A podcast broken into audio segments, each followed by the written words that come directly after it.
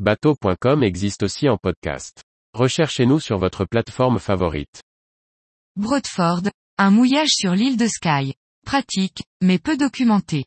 Par Anne-Sophie Ponson. Il existe sur Sky de très nombreux mouillages. Parmi eux, il en est un qui coche de nombreuses cases pour une escale réussie, Broadford.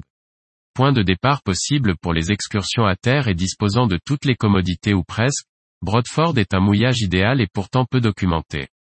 Broadford est situé sur la partie est de l'île de Skye, côté Inner Sound. Proche du pont de Kailikin qui relie l'île à la côte écossaise, la ville est traversée par la route principale de Skye, la 87. C'est la deuxième agglomération de l'île après le port de Portree, plus au nord. Situé dans une jolie baie environnée par les îles de Scalpay, Longet et Pabay, Broadford est un bon abri des vents de secteur sud à ouest. Deux quais, le Old Pierre et le New Pierre, encadrent le centre. L'ancien quai à sèche à marée basse. Le nouveau est occupé par une activité de pêche. Les fonds sont majoritairement de sable, parsemés de roches et d'algues.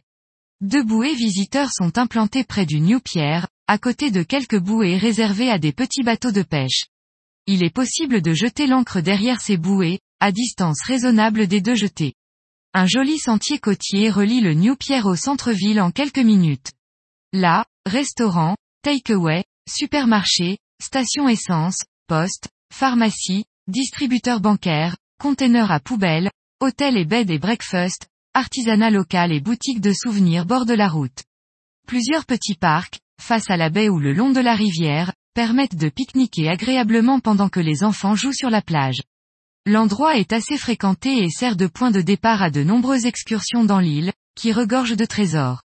Sky est en effet connu pour ses paysages, cascades et formations géologiques hors du commun. De très nombreuses randonnées, de tous les niveaux, sillonnent ces montagnes et côtes sauvages. Lorsqu'il pleut, la visite du château de Dunvegan ou de la distillerie Talisker sont d'excellentes alternatives aux excursions extérieures.